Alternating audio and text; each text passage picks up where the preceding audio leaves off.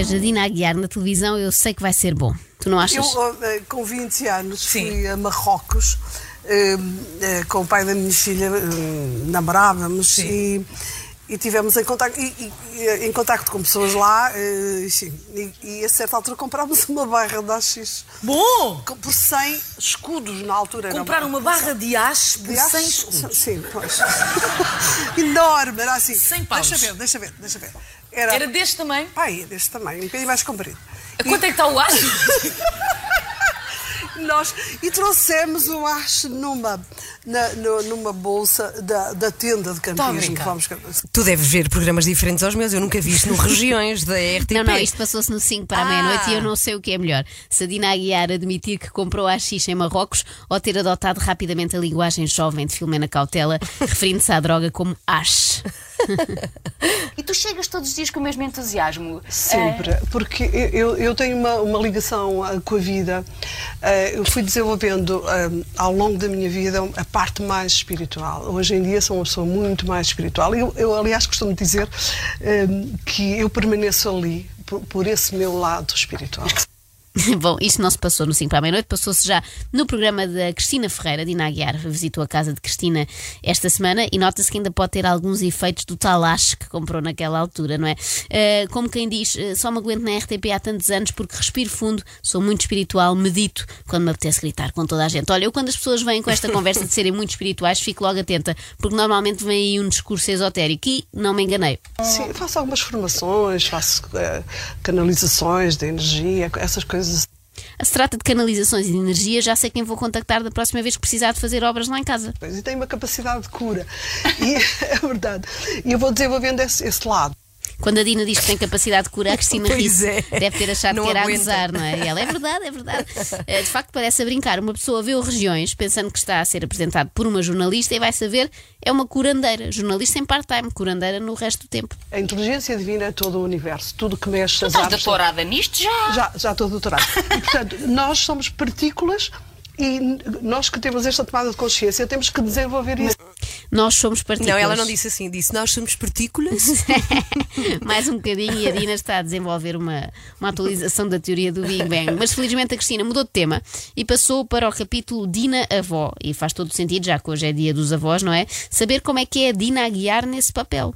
Tu és avó de bolos, és avó de passeios ou não? És uma. Tu não tens tempo também. Sou uma avó de roqueira.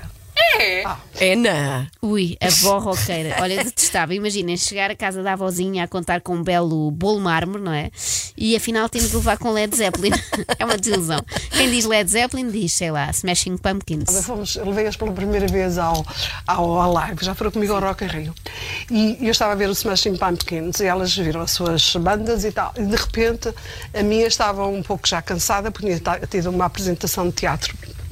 E então eu olhei para ela e disse: Estás a ficar cansada, né? Vamos lá para casa, vamos ver só o Smashing, pode ser. Yeah, está bem, eu vou.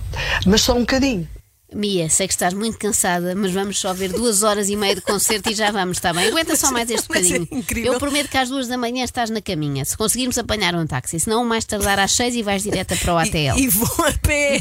É incrível, lá vou com mais energia do que Não a é? neta. A- a, assim. neta a suplicar por descanso. Olha, sabes aqueles livros da super avózinha? Uhum. Eu acho que se fizerem a versão cinema, pode ser protagonizada pela Dina Aguiar, repara. A sério? Eu, eu aprendi a esquiar aos 40. Eu eh, sei montar a cavalo, porque nós lá em cima montávamos.